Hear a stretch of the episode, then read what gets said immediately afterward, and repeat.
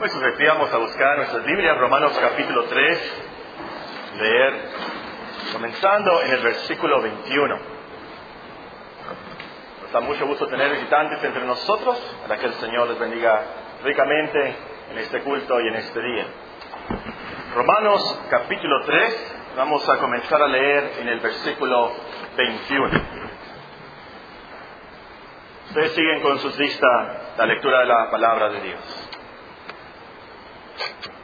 Pero ahora, aparte de la ley, se ha manifestado la justicia de Dios testificada por ley y por los profetas. La justicia de Dios por medio de la fe en Jesucristo para todos los que creen en Él. Porque no hay diferencia, por cuanto todos pecaron y están destituidos de la gloria de Dios.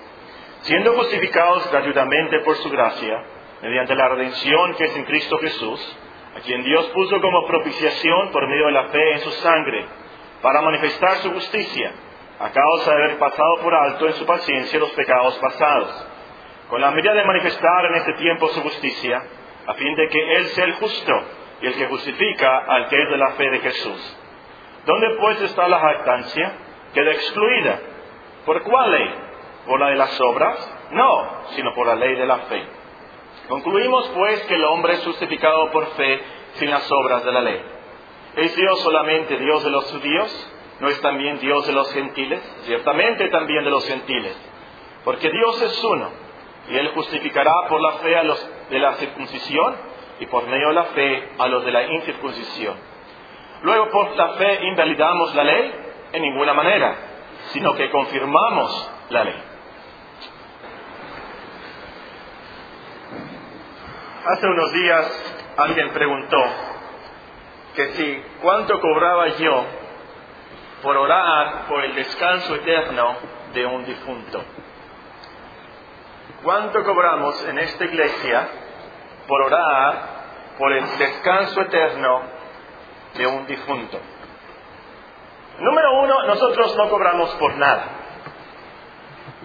Pero también Dios nos enseña a orar solo por los vivos. Nosotros creemos como cristianos, al morir, Estamos presentes con el Señor.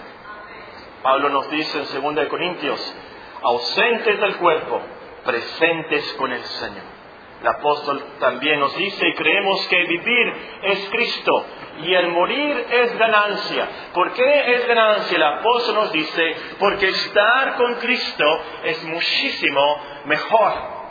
Además, nosotros no podemos comprar nuestro descanso eterno con dinero, con obras o con los méritos de nadie.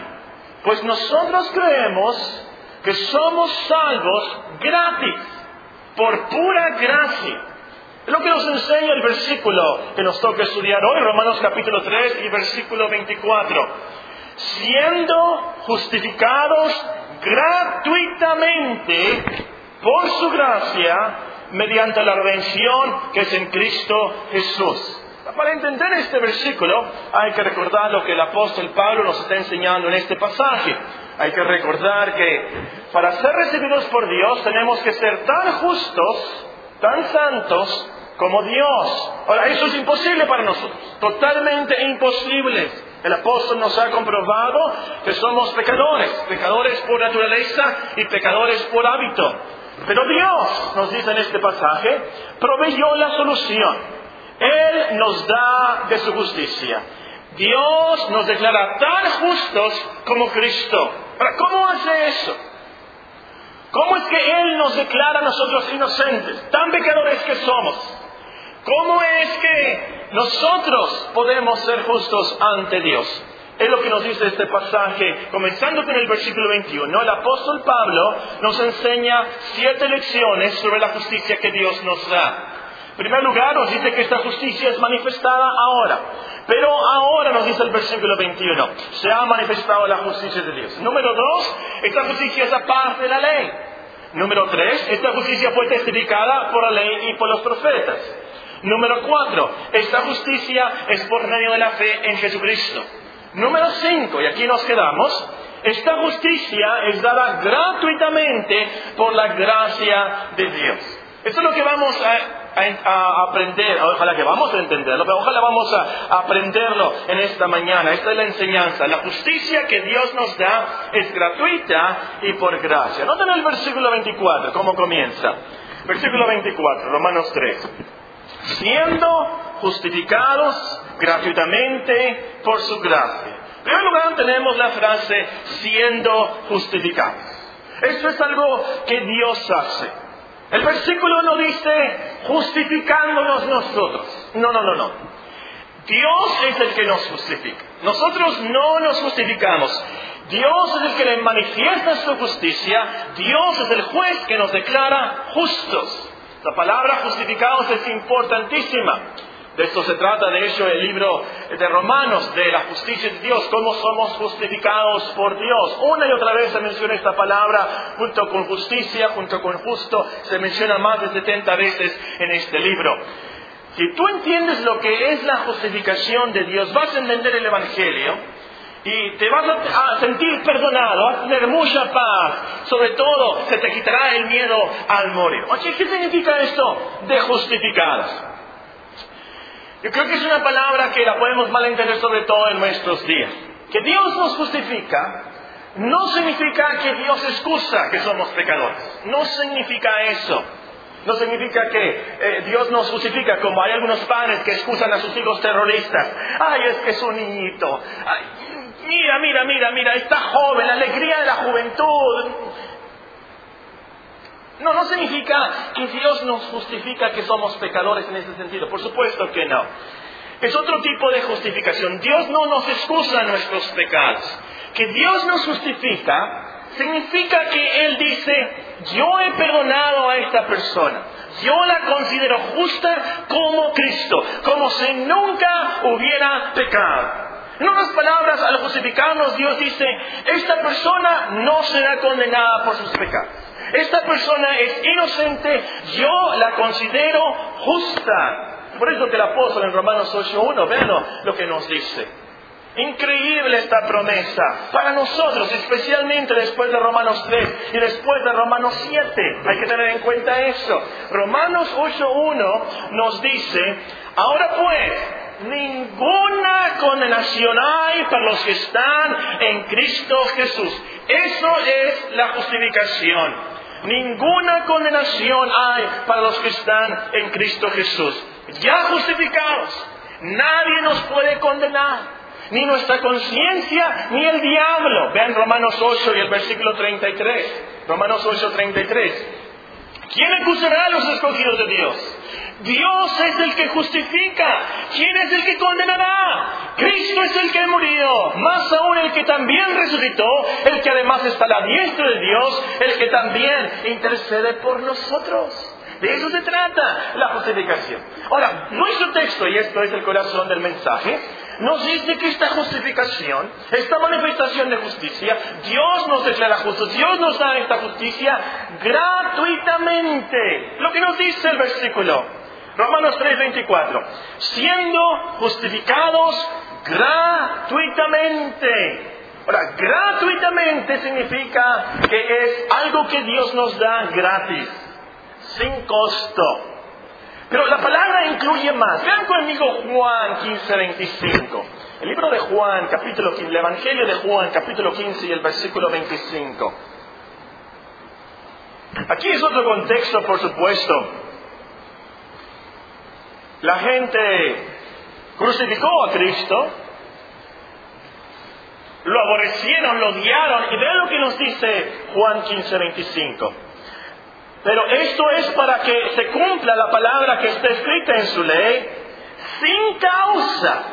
Me aborrecieron. Ahí la frase sin causa es exactamente la misma palabra de nuestro texto gratuitamente. Sin causa sin costo. No hay causa en nosotros para que Dios nos justifique. Dios no dijo, y con reverencia lo digo, Dios no dijo, mira, esta persona tiene talentos, hay que justificar. Mira, esta persona es sabia o no tiene vicios, la voy a justificar. No, no, no, no, no. sin causa. Dios no dijo, mira, esta persona es estudiosa, o esta persona es generosa, o esta persona es muy religiosa. No. Dios no dio algo en nosotros como causa para justificarnos. Dios nos justificó sin causa, totalmente gratis. No hay nada en nosotros para que Dios nos justifique. Absolutamente nada. Y tenía que ser gratis porque no hay nada que nosotros podemos darle a Dios para merecer la justificación. Yo creo que aquí está el problema. Nuestro problema es que somos tan orgullosos que pensamos que Dios nos tiene que justificar porque nos portamos más o menos bien. Somos mejores que el vecino, somos mejores que los empleados en nuestro trabajo o otros estudiantes. Nosotros, Dios me tiene que justificar a mí. Y es pura soberbia pensar, eh, yo voy a hacer algo, yo voy a sacrificar algo, por mi esfuerzo yo mismo voy a llegar al cielo. Y este es el gran problema del hombre y las religiones del mundo. Todos quieren alguna parte en su salvación. Algunos que Dios reconozca sus esfuerzos. Puro orgullo o pura soberbia. Puro orgullo pensar que Dios se impresiona con lo que hacemos o con lo que somos o, con lo que damos. Puro orgullo. El otro día estaba en mi cuarto, no sé si a ustedes les ha pasado. Probablemente ustedes tienen mejor vista que yo, así que probablemente les ha pasado. El otro día sacudí, sacudí una, una de mis camisolas, le iba a planchar o algo y la sacudí. Y por la ventana pasó una luz. Y vi esas pequeñas partículas microscópicas que forman el polvo. No sé si ustedes... Ahí tanto estaban volando por... Lo noté, a veces de vez en cuando las veo. Unas partículas chiquititas, insignificantes. Nosotros somos más pequeños y microscópicos e insignificantes ante Dios. No hay nada en nosotros que pueda impresionar a Dios. A Dios no le impresiona lo que podemos hacer, los goles que pudiéramos anotar. A Él no le interesan los millones de, Slim o de Gates. Eso no le impresiona nada, nada, nada. Supóngase, vamos a suponernos, que los sindicatos del mundo juntan a toda la gente, a los billones y billones de personas, en una marcha contra Dios. Vamos a marchar y vamos a demandar que Dios nos deje entrar al cielo. Esos millones y billones de gente no le van a impresionar para nada a Dios. Para nada. El profeta Isaías dice que delante de Dios todas las naciones son como nada y menos que nada. No impresionamos a Dios. Dios no necesita a los hombres. Déjame decirte directamente a ti, Dios no te necesita a ti. No hay nada en ti que le interese a Dios, nada. Dios está totalmente satisfecho en sí mismo totalmente satisfecho en sí mismo. Él no te necesita a ti para que le glorifiques, entiéndeme esto. Dios no te necesita a ti. Su gloria es perfecta y eterna. Y Él tiene toda su complacencia en su Hijo. Entonces, si Él te deja vivir a ti, si Él te da de su justicia, de seguro que es algo sin causa, gratuitamente, algo totalmente de su buena voluntad, nada de nosotros.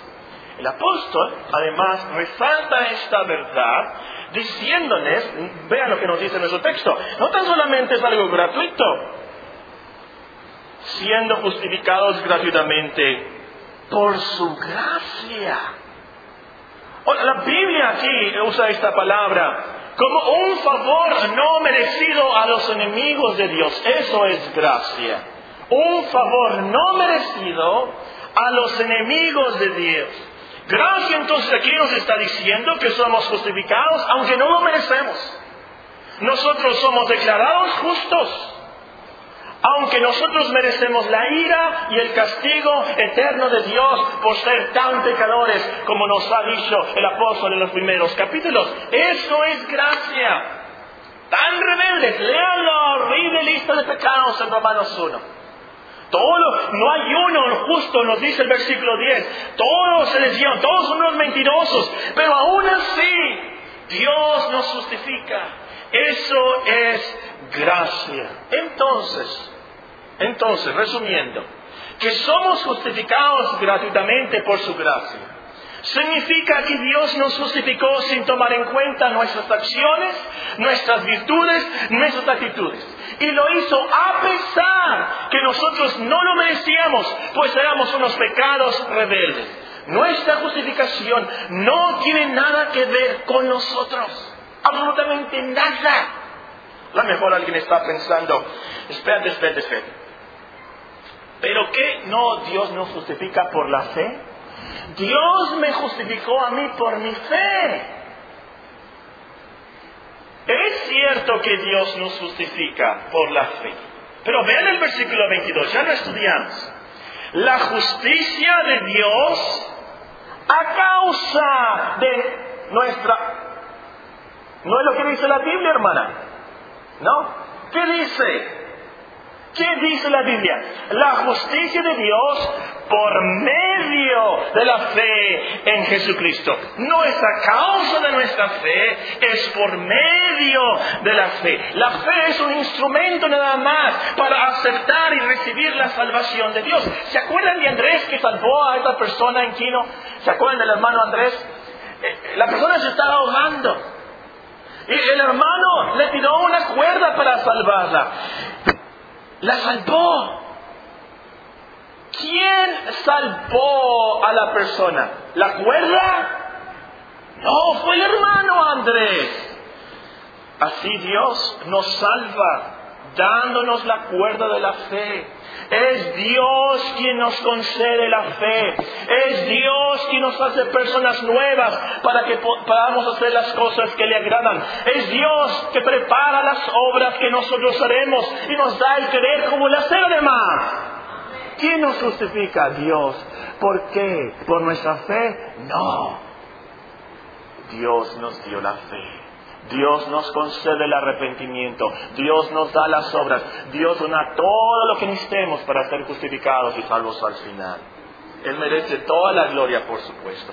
Es por eso que Efesios 2, 8 es tan famoso. Porque por gracia sois salvos por medio de la fe. Esto no de vosotros, pues es un don de Dios, no por obras, para que nadie se gloríe. Porque somos una suya, criados en Cristo Jesús para buenas obras, las cuales Dios preparó de antemano para que anduviésemos en él. Entonces, la justificación es totalmente gratis. Gratis. Pero costó muchísimo como vamos a ver en la última frase del versículo, realmente nunca en la historia del universo se pagó tanto. Porque nos dice la última parte del versículo, siendo justificados gratuitamente por su gracia, mediante la redención que es en Cristo Jesús, a quien Dios puso como propiciación por medio de la fe en su sangre. Nos lleva a la cruz pero más de eso después. Las aplicaciones para hoy. Lo que vimos, hermanos, entonces, como cristiano, al vivir y al morir, confía en que Dios te justifica gratuitamente. No tiene nada que ver contigo. Dios no te acepta porque tienes poder para resistir la tentación o porque tienes talentos o por las buenas cosas que haces. Dios te acepta, te perdona justificándote por fe en Cristo Jesús. Entiende esto y vas a poder cantar de corazón el himno que dice, mi fe descansa en Jesús y en su redención. Confiando solamente en Él, obtengo salvación. No necesito obra ser ni rito observar. Me basta que Jesús murió, murió en mi lugar. Claro, por supuesto, hermanos, nosotros nos esforzamos para hacer las cosas que agradan a Dios. Y quisiéramos nunca fallar. Pero fallamos y pecamos en pensamiento, en obra, en palabra. Pero entre tanto que vivimos, y el diablo es muy astuto y cruel, y más cuando nos vayamos a morir. Nos va a recordar las cosas malas que hicimos. ¿Y qué hacemos? Ese día, tú defiéndete y cálmate, aferrándote a la verdad. siendo justificados gratuitamente por su gracia, mediante la redención que es en Cristo Jesús. Tal vez aquí hay una persona que todavía no es un creyente, no es un cristiano. Piense seriamente en las cosas que ha escuchado. Piense, si soy perdonado y considerado justo por Dios gratuitamente, entonces, qué locura, qué necesidad rechazar este gran don de Dios. Déjame decirte, Tú sales de estas puertas sin reconciliarte con Dios, sin aceptar la justificación de Dios, y te vas y sigues, y algún año, algún día morirás, rechazando el Evangelio sin creer en Cristo. El infierno va a ser más infierno, porque tú vas a estar ahí lamentándote. Yo tuve la oportunidad y rechacé la justificación de Dios, que es gratis. Ese va a ser el infierno para ti, más infierno que el de los demás, porque tuviste la oportunidad de escuchar el Evangelio. Hoy es el día de salvación. Hoy, ven a Cristo. Cree esto y te va a pasar como le pasó a Juan Bunyan. Juan Bunyan es muy famoso porque escribió una alegoría llamada El progreso del peregrino. Y también es muy famoso porque escribió su autobiografía. Y, nos dice, nos cuenta en esta autobiografía cómo sufrió él para encontrar a Dios y encontrar paz con Dios. Él era cristiano, pero por muchos años no sentía la paz de Dios. Y nos cuenta en esta biografía, aún él pensó que había cometido el pecado imperdonable. No, les voy a leer la autografía, por supuesto, es todo un libro, pero les voy a leer un pequeño párrafo. En otra ocasión, dice él, parecía que yo me había contagiado de consumpción. Esta es una enfermedad que enflaquece y debilita mucho. Durante la primavera me vino súbitamente una debilidad que parecía que no iba a sobrevivir. Una vez más hice un serio examen de mi estado y de mis expectativas para el futuro porque bendito sea el nombre de Dios, he podido en todo tiempo conservar mi interés en la vida venidera, de un modo especial en el día de mi aflicción. Pero tan pronto como había empezado a recordar mis experiencias y la bondad de Dios, acudieron a mi mente los recuerdos de innumerables pecados pasados, especialmente la frialdad de mi corazón, mi tibieza en hacer bien, mi falta de amor a Dios, mi falta de amor a su pueblo, y junto con esto vino la pregunta, ¿son estos los frutos del cristianismo? Ahora mi enfermedad era doble, porque también me hallaba enfermo en el hombre interior. Mi alma, abrumada de culpa y mis experiencias de la bondad de Dios, arrebatadas y desaparecidas de mi mente, como si nunca hubieran existido. Ahora mi alma se resolvía entre dos conclusiones. No debía vivir, no me atrevía a morir. Pero cuando estaba en ese estado mental espantoso, esta palabra de Dios hizo presa de mi corazón, siendo justificados gratuitamente por su gracia, mediante la redención que es en Cristo Jesús. Oh, qué vuelta me dio el corazón, qué cambio súbito tuvo lugar. Era como si me hubiera despertado de una pesadilla. Ahora Dios parecía decirme, pecador, ¿Tú crees que yo no puedo salvar tu alma a causa de tus pecados? Contempla a mi hijo aquí, mírale a él, no a ti. Y te consideraré a ti según mi agrado de él. Cuando llegué a comprender que Dios puede justificar al pecador en el momento que mira a Jesús, acreditándole a él los beneficios de Cristo, Vino entonces también a mí este pasaje de la Escritura con gran poder, no en virtud de obras de justicia que nosotros hubiéramos hecho, sino conforme a su misericordia con que nos ha salvado. Ahora me sentía llevado por el aire en alas de la gracia y la misericordia.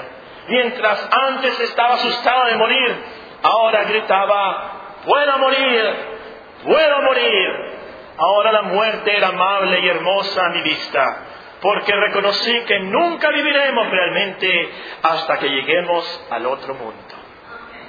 Oremos.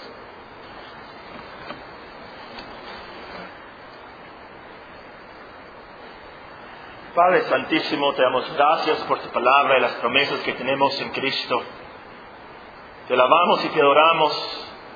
Nuestro corazón está lleno de gratitud porque tu salvación, tu perdón, tu justificación es gratuita por lo que Cristo ha hecho por nosotros.